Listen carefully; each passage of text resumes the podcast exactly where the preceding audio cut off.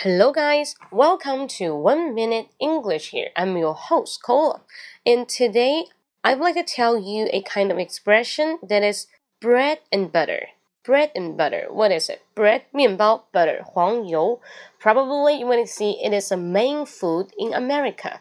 它就是美国人的主要食物，the staple food, the main food. Yes. And today we just talk about bread and butter we make it together. 我们把它连起来是什么意思呢？For example, now I'm teaching English, so teaching English is my bread and butter. Cause teaching English, I can get the income to support my life. I can afford to pay a lot of stuff. Yes, so that is my bread and butter. If you are working as an IT, I can say making programmer doing some job related with IT is your bread and butter.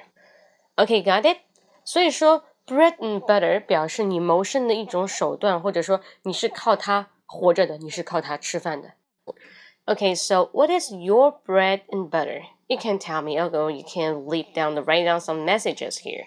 那大家可以把这个消息留在下面啊，告诉我你们的 bread and butter 是什么，顺便造一个句子。